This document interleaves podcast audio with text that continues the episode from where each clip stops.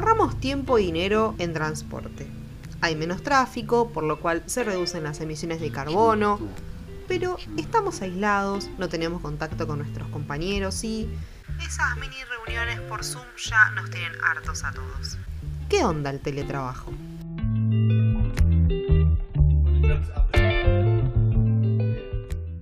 Hola amigues, bienvenidos a este primer mini podcast de la Flore News. Vamos a empezar por definir qué es el teletrabajo. El teletrabajo es una forma de trabajo, por supuesto, a distancia, en la cual el trabajador desempeña su actividad sin la necesidad de presentarse físicamente en la empresa o en algún lugar específico de trabajo. Actualmente el convenio 177 de la Organización Internacional del Trabajo regula el teletrabajo a nivel mundial, pero la Argentina nunca ratificó este convenio por lo que no está obligada a implementarlo. Desde el año 2003 existe en nuestro país la Comisión de Teletrabajo, dependiente del Ministerio de Trabajo, pero en los últimos 17 años no se logró aprobar ni un proyecto de ley que regule esta actividad. Por supuesto, la falta de regulación de este modelo laboral hace que los acuerdos queden en manos del empleador y del empleado. Y ahí sabemos que los empleados nunca salimos La única normativa que contempla el trabajo remoto es una resolución de la Superintendencia de Riesgos del Trabajo que estipula que las ART deberían controlar un espacio salubre de trabajo y obliga al empleador a proveer una silla ergonómica, un extintor portátil, un botiquín de primeros auxilios y una almohadilla para el mouse. A partir de este aislamiento social obligatorio, el 17 de marzo se actualizó la situación y el empleador tiene que ratificar el domicilio en el cual vamos a estar realizando nuestro trabajo. Trabajar desde casa puede, en un principio, parecer cómodo.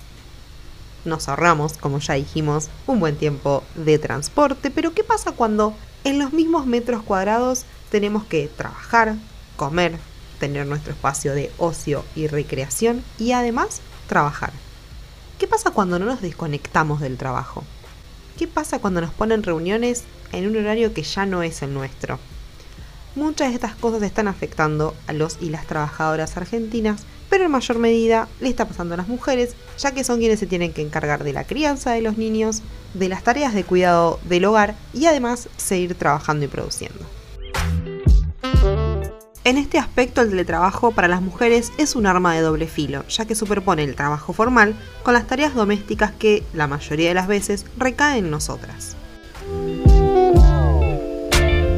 Esta semana la Cámara de Diputados empezó a tratar el proyecto de ley de teletrabajo que tiene dos ejes fundamentales que esta modalidad de trabajo sea opcional para el empleado, con lo cual cuando volvamos a la normalidad podamos elegir entre tener esta modalidad o no.